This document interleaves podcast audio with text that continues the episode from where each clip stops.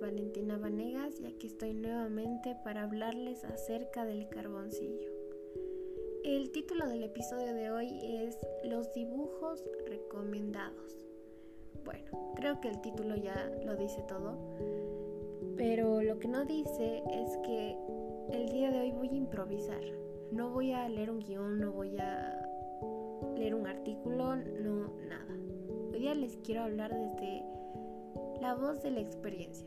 Tal vez yo no sea la más profesional con, el, con esta técnica del carboncillo, ni tenga mil años con esta técnica, no, tal vez no soy un artista profesional, pero soy alguien con, con una opinión que siento que les va a servir. Em, yo, los dibujos que he empezado a hacer con carboncillo han sido. La verdad, toda la vida me ha, gustado dibujar ojos. Toda la vida, ya sea con carboncillo, con lápiz normal, con esferos, con lo que sea. Me parece primero una parte del rostro humano muy linda. Me llama mucho la atención los ojos. Y poder dibujarlos con... O sea, hacerlos de manera tan realista Siento que es algo muy bonito y yo eso lo he conseguido, o al menos en mi opinión lo he conseguido, con el carboncillo. Y la verdad, hacer un ojo es bastante fácil.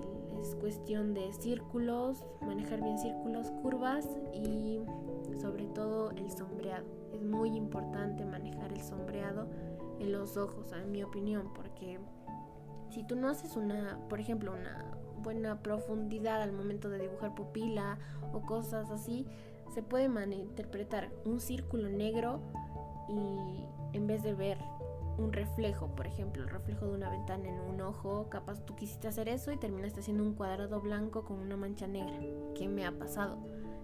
Entonces, yo recomiendo esto para el carboncillo, dibujar ojos.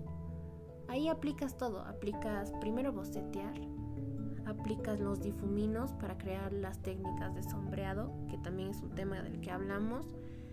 De hecho, con eso aplicas todo lo que hemos hablado. Como ya dije, el difumino, la técnica de, del sombreado, el boceto y el resultado final que lo logras básicamente dándole detalles. También em, se me hace muy fácil, se podría decir, o bastante eh, importante, aprender a dibujar manos. Ya que aquí también se meten detalles, también se meten sombras, también tienes que bocetear, tienes que aprender a dibujar correctamente, porque dibujar una mano en sí no es fácil. Pero yo siento que sombrearle con el carboncillo sí es fácil. Ya al momento que tienes un boceto bien hecho, por eso tienes que aprender a bocetear. Caso de que no te gusten dibujar partes del cuerpo humano, por ejemplo, te gusta dibujar animales, te gusta, no sé, dibujar objetos, frutas, yo creo que debes inspirarte en obras ya sea de artistas famosos o simplemente buscar en internet dibujos de carboncillo de frutas, de animales o de lo que sea que te gusta dibujar. Eso le veo que es bastante importante dibujar algo que te gusta. Yo empecé, por eso empecé este episodio con eso, diciendo eh, que yo empecé con los ojos, porque a mí me gusta, es algo que me gusta. Entonces, eso es lo principal que te recomiendo. Dibuja lo que a ti te guste. Así se te hará mucho más fácil, mucho más divertido. No lo verás como, ay, tengo que aprender a dibujar esto sí o sí. No, dibuja lo que a ti te guste, lo que tú pienses que se te va a hacer más fácil, con lo que mejor te acomodes.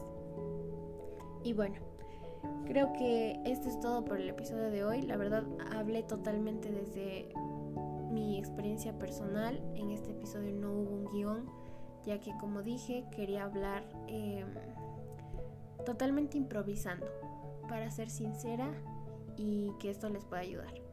Pero bueno, esto ha sido todo por el episodio de hoy. Muchas gracias.